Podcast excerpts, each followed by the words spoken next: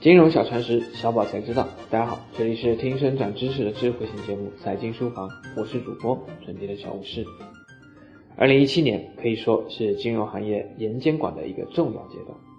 今年以来，监管机构发布了众多重要文件，但是如果非要给这些文件一个排名，无论是内容还是影响力方面，关于规范金融机构资产管理业务的指导意见征求意见稿（以下简称指导意见）。一定可以排在第一位。今天我们就来一同了解这份文件中所涉及到的重要内容。大资管统一监管新规总结起来主要有七大关键词，分别是破干兑、控分级、降杠杆、提门槛、进资金池、除嵌套、去通道。为了便于大家简单的理解本次新规的内容及影响。我们整理中国基金报的内容后，摘取常见的三种投资种类为大家解读。第一类，公募基金。指导意见原文指出，分级产品设计中，以下产品不得进行份额分级：第一，公募产品；第二，开放式私募产品；第三，投资于单一投资标的的私募产品，投资比例超过百分之五十即视为单一；第四，投资债券。股票等标准化资产比例超过百分之五十的私募产品，过渡期结束后，金融机构的资产管理产品按照本意见进行全面规范，金融机构不得再发行或者续期违反本意见规定的资产管理产品。公募分级产品曾在牛市中疯狂发展，成为投资者青睐的产品之一，但是由于其自身机制的不完善和助涨助跌的效应，在股灾期间引发巨大亏损。招致投资者厌弃。截至二零一七年十一月十日，分级基金母基金场内规模仅为八十五点零八亿元，分级基金子基金场内规模为六百七十三点一七亿元。为此，公募分级基金产品主要存在两种趋势：一是清盘，二是转型为其他类型的基金产品。公募基金不得进行份额分级，该规定限制了公募基金重新发行分级产品的可能性。另外，目前存量产品主要是分级基金对过渡期结束后违反规定的存量产品的处置的理解存在歧义。一种解释是过渡期后存续期结束，大概率将面临转型或者强制清盘的可能。另一种理解认为分级产品多为永续型，此类产品无需续期。指导意见未给出明确的处置方式，对此或许仍需等待细则出台。第二类。银行理财，从目前整个银行业来看，二零一六年银行理财一年带来的收入大概是不到一千五百亿，多数上市银行理财业务收入占总营收占比不到百分之五，所以理财产品的规模明年可能会出现下降，会影响我们投资人的理财业务收入，但是对银行业务，但是对银行营收的影响预计不超过一个百分点，影响偏小，但是需要注意的是。资管新规规定，金融机构不得开展表内资产管理业务，而保本理财其实就是商业银行表内理财业务。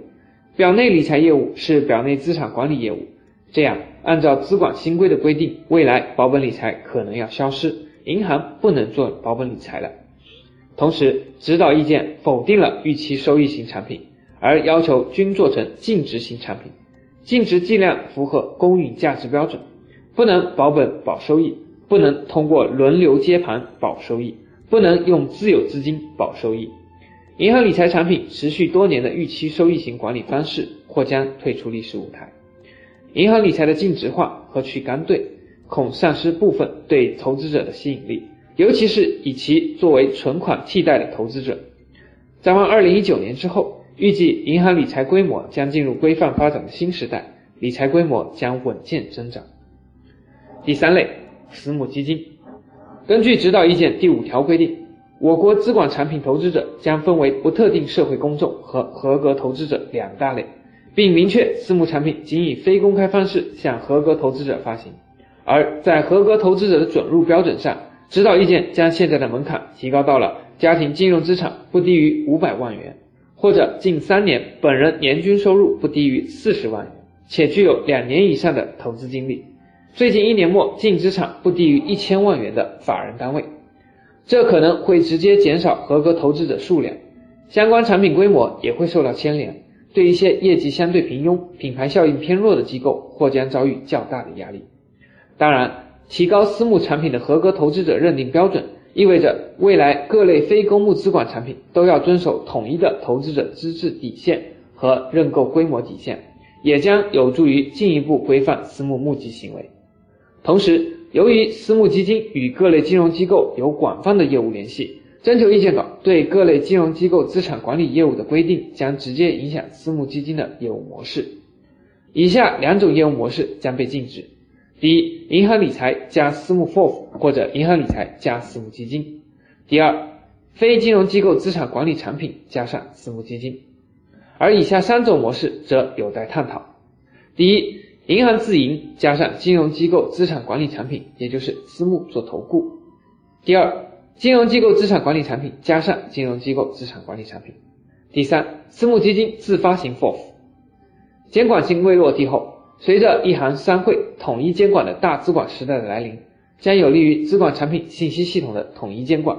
有助于监管部门穿透式核查与管理。这也将促进银行、基金、私募基金等行业更加健康规范的发展。对于我们投资人来说，也要提升个人的投资理念，学会明明白白投资，清清楚楚赚钱。